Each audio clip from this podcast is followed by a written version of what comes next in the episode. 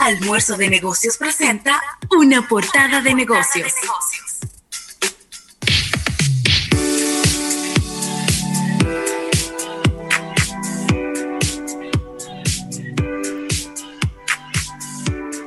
Bueno, y agradeciendo a todas las personas que sintonizan este programa todas las tardes y especialmente en el día de hoy. Eh, Rafael, eh, esta portada de negocios. Día de hoy que tiene una significación especial, sobre todo en estos tiempos, porque ese eh, fue denominado hace ya unos cuantos años atrás el Día de la No Violencia contra la Mujer por la Organización de las Naciones Unidas y es el día en donde pues con más énfasis se recuerda a la memoria de las hermanas Mirabal. Así que eh, en el día de hoy vamos a estar viendo muchas fotos, muchos recuerdos, muchas frases, eh, precisamente de eh, las hermanas Mirabal que, como la mayoría de los dominicanos recuerda, pues fueron asesinadas durante ya al final, ¿no? Y muchas, muchos historiadores coinciden en que esto fue parte de lo que dio al traste de manera definitiva con la dictadura de eh, Trujillo, eh, ya en los años 60. Así que vamos a estar en, este es bueno siempre, siempre recordar este tipo de fechas, por supuesto, independientemente de que ya es una fecha eh, mundial. Es bueno recordarla porque a los pueblos hay que recordarles su historia para que no se repitan sus hechos. Claro. Y de verdad que, como bien dices, Ravelo, esta, esto marcó el final de la, de la era de Trujillo, un, un error humano, un error político de, esa, de esa dictadura. Y la verdad es que se pagó, lo, se pagó muy caro todo. Yo, yo tengo mis... No, obviamente ya es una fecha establecida. Eh, es bueno que, recordemos un acto tan atroz como este. Pero siempre he tenido mi, mi, mi conflicto. Porque yo no creo que a ellas las hayan agredido por ser mujeres. Porque el régimen mató muchísima gente. Y probablemente la mayor parte de las personas que el régimen eh, asesinó, desapareció, eran hombres. Sin embargo, sin embargo, reconozco que fue un crimen muy notorio, eh, abusivo, y bueno, eh, hay que aceptar. Pero, pero no, no, lo, no lo reconozco como un... Es decir, a ellas no las asesinaron porque eran damas que es mi incongruencia con el día que se celebra el día de hoy, que es la violencia contra la mujer, el día de la no violencia contra la mujer. Eh, pero bueno, yo creo que el icono es muy, muy poderoso. Sí, tienes un punto ahí porque el chofer fue asesinado, no lo dejaron vivo. Exactamente. No, y, y repito, no fue porque eran mujeres, era porque eran contrarias al régimen y, así Y sus maridos. Y sus esposos y sus familias en sentido general. Y inclusive eh, ya se sabía que ellas estaban eh, en la mira de, la dictadura y, que corrían un gran riesgo. De todas maneras, es algo que debemos recordar, que debemos de siempre exaltar el, el valor patriótico de esta, de esta familia, de estas tres hermanas toda la familia, porque también hubo personas que quedaron vivas y que siguieron con su lucha en contra de, la dictadura y en contra del régimen, Rafael. Claro que sí, mira, Rafael, y moviéndonos a informaciones ya del mundo de los negocios, eh, los riesgos de saturación, atención Erika Valenzuela, han traído a Facebook la caída de los precios de sus anuncios, Ravelo. Facebook está llenando más sus servicios de publicidad pero los vende a precios más bajos. Así que en el mercado publicitario eh, de este siglo, eh, que, está, que está culminando la red social, a pesar de todos sus problemas, eh, tiene un importante liderazgo conjuntamente con Google en el tema de publicidad. Sin embargo, la, la, la historia de Facebook ha tenido muchas complicaciones, ya que tienen un tema de confianza, eh, temas de credibilidad, temas de manejo de datos y, esta falta de confianza, según nos dice, nos dice este informe, eh, que se vio, diríamos, eh, que llegó a su tope con el tema de, de Cambridge Analytic, eh, ha dado sus resultados negativos ante todo esto y según nos informa el Wall Street Journal, la realidad es que Facebook ha tenido que ir bajando, ir bajando poco a poco lo que es el precio de su publicidad.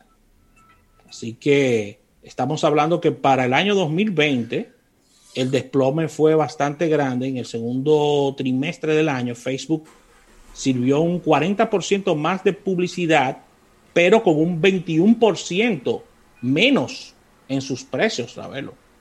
Wow, es mucho. Es, es mucho, es mucho. Está sirviendo un 40% más de publicidad, pero un 21% menos. Eso va directamente a tu rentabilidad. Es decir, tú tienes que vender muchísimo más publicidad para tú ser rentable, pero el hecho de, de tú vender muchísima publicidad, ojo, te puede, te puede generar situaciones de saturación claro. y de que, y de que los, los internautas y los, y los eh, clientes de Facebook no estén contentos por la cantidad de publicidad que se esté, que se esté eh, pasando por la red social. Así que ahí hay una situación. Eh, recuerden que las redes sociales necesitan generar balances porque con el paso del tiempo van perdiendo audiencia si, Sí. si se satura mucho de publicidad o de cualquier tema. Las personas se van cansando y van abandonando. Así que ahí está una situación bastante compleja para Facebook, donde, si bien es cierto que ha recibido más publicidad, eh, ha tenido que bajar los precios bastante, un 20%, ahora un 21% para ser más exacto. Wow, bastante, de verdad que sí. Y mira, Rafael, esta es una información eh, para darle seguimiento a un tema que hablábamos en el día de ayer, cuando hablábamos de, de, Best Buy, salió a colación esta cadena Radio Shack o Radio Shack, ¿verdad? Sí. Pues, Rafael, la habíamos dado por muerta, pero no estaba muerta, estaba de parranda. ¿Qué? Radio Shack está tratando de salir de la cripta. ¿Te acuerdas de cuentos de la cripta? Oh, claro, Tales from the Crypt. Eh, parecería que los nuevos inversionistas, Alec Mer y Tai López, están eh, tratando de, de revivir a Radio Shack y volverla competitiva de nuevo. Ahora no con tiendas físicas, sino con una página web y con comercio electrónico. Es una buena idea, ¿eh? Sí. Eh, obviamente estamos en el mundo de Amazon en este momento y hay que preguntarse, ¿todavía la marca Radio Shack tiene algún valor para los consumidores? Esa es una excelente pregunta. Ah, Porque preguntarle a los, quizá no a los millennials, porque los millennials de repente la escuchan y piensan en un TBT, porque hace mucho que la escucharon. Hay que preguntarle a las nuevas generaciones, a los que tienen menos de 20 años, que a lo mejor nunca han estado dentro de una tienda Radio Shack. Mira, dice Raymond Pichardo, al cual se le acaba de caer la cédula en este momento, ¿Cómo? que hace mucha falta Radio Shack. A mí me encantaba, ¿eh? A mí me encantaba. Siempre íbamos. A mí me encantaba ir. Eh, mira, ahí, se- ahí tú, comprabas, tú comprabas radios, Sí. walkie-talkie, toda la pieza para arreglar los radios, que un transistor, que, una, que, un, que un capacitor, que que yo que, que sé yo cuánto. Pilas recargables cuando no aparecían en todos los lados. Ay, la pila recargable, Rafael. Que era la marca, marca. de ellos que uno compraba. La propia Pero marca claro. Radio Shack. La pila Radio Shack. Y después, ellos empezaron a vender eh, como mu- mucho, mucho, muchas curiosidades, muchas cositas extrañas que uno la compraba y la ponía en su casa. Yo creo que en Radio Shack fue que yo compré mis primeros audífonos. Ajá. Sí. De esos audífonos chiquitos, porque recuérdense que los audífonos siempre eran grandotes, que iban encima de las orejas. Pero esos audífonos chiquiticos, yo creo que fue ahí la primera vez que yo compré uno, en Radio Shack. Sí, era una tienda que tú encontrabas muchos ítems bastante curiosos. Sí. Y era como, como ir a lo seguro, porque tú sabías que ellos, ellos lo tenían. No, ahí había de todo. Teléfono inalámbrico. eh, inclusive, yo no sé si tú te recuerdas, Rafael. La primera vez que nosotros fuimos a Las Vegas, al Consumer Electronic Show, nosotros fue en un Radio Shack que compramos un teléfono prepagado. Un celular Sí. prepagado Sí, claro. colgado en una pared y tú lo comprabas, traía su chip, tú se lo ponías y tenía que sé yo cuántos minutos. Fue en un Radio Shack que lo compramos. Ahí mismo. Sí, sí. La verdad ¿Verdad que... Sí, sí, sí, sí, sí. Ahora hay ¿Cuál- que trabajar fuerte la marca, ¿eh? De verdad que no, no sencillamente venir con una página y que eliminé y que eliminé las tiendas físicas. No sencillamente eso, sino porque el mercado ha cambiado demasiado. Demasiado. O sea, inclusive los, los productos que ellos estaban ofreciendo en algún momento, ya en el Radio Shack que quedaba aquí en la República Dominicana y en la Kennedy, Sí, eran productos que estaban quedando obsoletos desde el punto de vista de sí, tecnología. sí. porque eso pasa cuando, la, cuando los volúmenes de venta son bajos. Que te va quedando el inventario. Es lo que pasa. Sí. Pero ahí No vendían, cuál- ahí vendían drones, vendían audífonos, vendían, vendían unas luces rarísimas. Sí, hay que ver. Otra, otra que te voy a decir. Hay muchos juguetes electrónicos o eléctricos que ahora, como Toys R Us no existe, de repente Radio Shack tiene una oportunidad Entiendo para, ven- sí. para venderlo por ahí. Sí, De repente Radio Shack tiene una oportunidad, Rafael. Mira, dice Alberto Soriano que su primer DVD player lo compró en Radio Shack. la gente no olvida, ¿eh? No, eh. no. Óyeme de lo que se está acordando. Pero Rafael, pero es que no hace tanto tiempo. DVD player, no hace tanto tiempo, 15 años. Como máximo 20. Porque acuérdate que el DVD, el CD llegó a la República Dominicana a principios de los 90. Sí, creo que fue 1991. si la memoria no me Sí, porque en Estados Unidos, y los primeros CD salieron a la calle en el año 1986, 87, pero era muy poca la variedad que había. Entonces luego en el 90, 91, fue cuando, cuando llegaron, 89 creo que fue el prim- la primera vez que yo vi un CD, yo lo vi en el año 1989, en la casa de mi amigo Arsenio Taveras, un CD de CNC Music Factory. Ey, pero un clásico. Y por otro lado, But Seriously de Phil Collins. Ey, buenísimo. también. Esos fueron los dos primeros CD que yo le puse la mano en mi vida. Pero ya como unos cinco años más tarde, eh, fue que llegó el DVD, ¿no? Eh, y entonces, es decir, estamos hablando de, sí, como del 96 por ahí, es decir, que ya hace más de 20 años que llegó el, el DVD por estos lados, ¿verdad? Bueno, en el caso del CD, llegó al país como con una leyenda urbana que, que no era real, ¿eh? Que no se Que rayaba. tan- que no se rayaban y eso no era cierto. No, eso no era cierto, no. Eso no era cierto. Eso fue una campañita para que uno creyera. Se rayaban sí, sí. igualito. Así mismo, mira, Ravelo, malas noticias, y esto es en México, ¿eh? no es la República Dominicana, y es la marca Total, esta marca de gasolineras, Sí. estará cerrando 275 gasolineras este año, Ofrécome. a pesar de, y, y esto es debido a la, a, la, a la menor demanda de combustible que hay, ¿eh?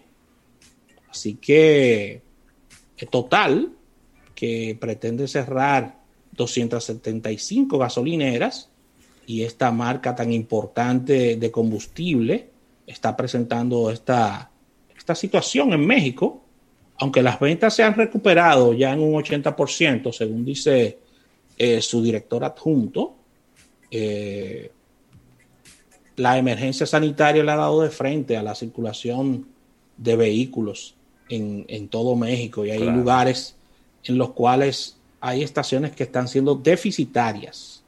Recuerden que Total es una marca francesa, Sí. Eh, de las más importantes del mundo y ellos están confirmando esto, eh, que estarán eliminando lamentablemente estas cantidades de tiendas en México, 275. Me sorprende bastante el número, es mucho. Pero muchas. Muchas. ¿Y cuántas quedan, Rafael? Después que tú eliminas 275. Mira, tengo el, aquí, en lo que tú buscas ese dato, yo me, yo me sorprendí bastante. Eh, estuve hace, qué sé yo, un par de meses en una estación total en medio de la pandemia y vi que ellos estaban construyendo algo encima de... Bueno, de hecho, esa es la estación total que está frente al eh, multicentro La Sirena Churchill, al lado de Blue Mall. Y vi que estaban construyendo algo en la, en, encima de la tienda, de la tienda de conveniencia que ellos tienen ahí, que vende bebidas, que vende picadera y, y donde también preparan unos sándwiches. Mira, la marca francesa pretende sumar 410 estaciones, esto es en México, el próximo año y llegar a 650 gasolineras. había muchas. Sí, y la demanda de combustible cayó en abril un 60%. eso no lo aguanta nadie desde el punto de vista de... Eso no, lo aguanta nadie. La gente dirá, no, porque la operación de una, de una estación de combustible, bastante costosa la operación de una, de una estación de combustible. Pero nada más, hay que, nada más hay que pensar en lo que te cuesta construirla. Y luego, construirla. Y, si el terreno no es tuyo, tienes que pagar un arrendamiento. Sí, sí, sí, sí. Y la nómina y todo eso. Nómina, eh, tener, o sea, y oigan algo, esa operación. Eh, eh, este tipo de negocios, vamos a decir que compensa con la venta de eso, de botellita de agua, de refresco, de sándwiches, de café, sí. Que son extra a lo que es el negocio de, la, de los combustibles. Pero ¿qué ocurre? Que si usted no va a echar combustible, o si usted echaba combustible, vamos a suponer, una vez a la semana, y usted entraba a la tienda de conveniencia, ahora usted está entrando cada 15 días. Claro. Ahí se redujeron la venta de la tienda en un 50%. No hay manera de cómo complementarse. Recordándole al público que en todas partes del mundo los márgenes en los combustibles, en las gasolinas, son muy bajos. Sí, son controlados. Son controlados.